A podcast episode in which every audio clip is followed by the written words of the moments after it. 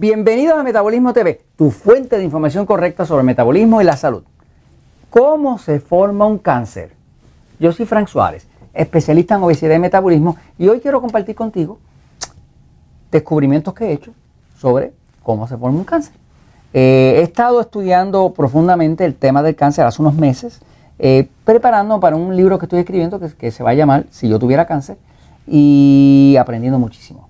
Eh, y mucho de lo que he aprendido me ha impactado porque es interesante que mucha de la información está allá afuera, está documentada, está en estudios científicos. Señores, pero no se nos dice. Así que aquí estoy yo para decirle eh, lo que está allá afuera, lo que ya está comprobado que es. Quiero explicarle de forma sencilla cómo se forma un cáncer, porque si usted sabe cómo se forma, pues usted va a saber cómo lo puede evitar. Voy un momentito a la pizarra. Fíjense.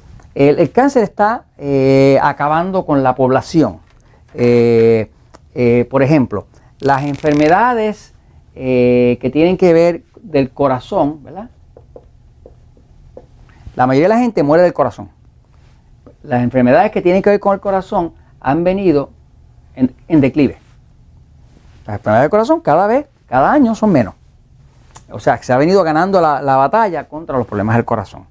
Sin embargo, las enfermedades que tienen que ver con el cáncer, desde el año 1950 para acá, no ha habido mejoría. Sigue siendo el mismo número promedio de personas por cada 100.000 personas.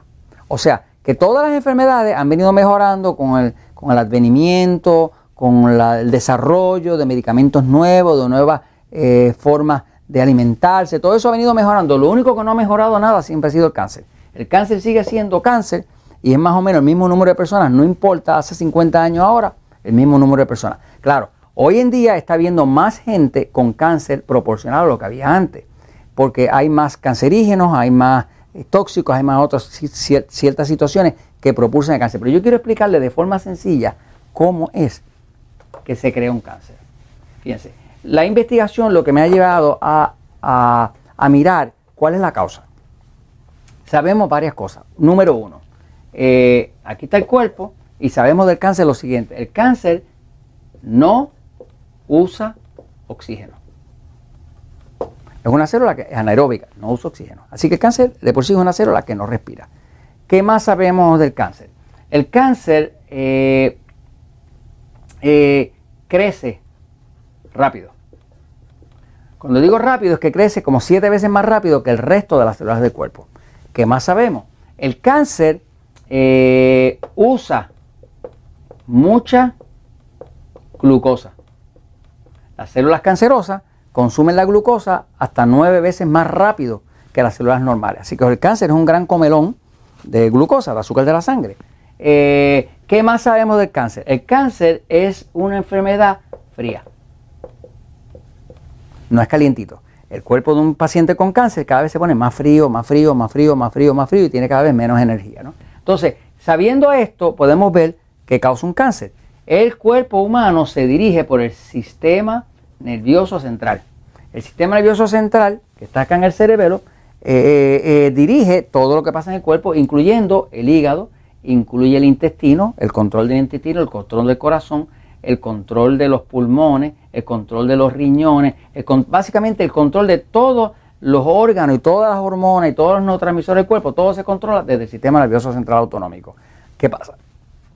Cuando una persona tiene sobreexcitación del sistema nervioso central autonómico, lo que se activa es el sistema nervioso autonómico está dividido en dos partes, excitado, que es lo que nosotros llamamos, lo que ustedes normalmente llaman simpático, sistema simpático,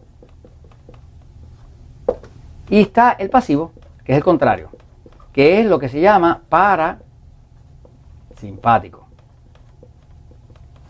Eh, en varios episodios me han oído decir que lo que más problemas causa es un sistema nervioso excitado fuera de control. Pues ¿qué pasa? La investigación que llevo, inclusive he estado profundizando en el tema del cáncer, me doy cuenta que el cáncer siempre se forma, o en el 95% de los casos o más se forma cuando el sistema nervioso excitado está sobreexcitado. Porque ¿qué pasa? Cuando esto se excita, se produce mucha adrenalina. De hecho, las células cancerosas son interesantes porque la célula cancerosa tiene muchos receptores de adrenalina. Muchos de adrenalina. Tiene muchos de glucosa y, tiene muchos eh, de insulina. O sea, que la célula cancerosa tiene tres receptores que tiene muchos de ellos, cantidad. Eh, adrenalina, que es la hormona del estrés, insulina, que es la hormona que permite entrar la glucosa para que el cáncer se la, pueda, pueda utilizar, y glucosa. Así que básicamente mirando ese cuadro, sabemos cuando el sistema nervioso está muy excitado, la persona ha pasado mucho estrés, pérdidas, lo que sea, duerme mal y demás, va a haber mucha adrenalina que va a estimular tremendamente el crecimiento de las células cancerosas. Si la persona tiene mucho estrés, el estrés hace que el hígado tire para afuera la glucosa, que es el azúcar de la sangre, y esa glucosa es lo que alimenta esos receptores de glucosa acá, ¿no?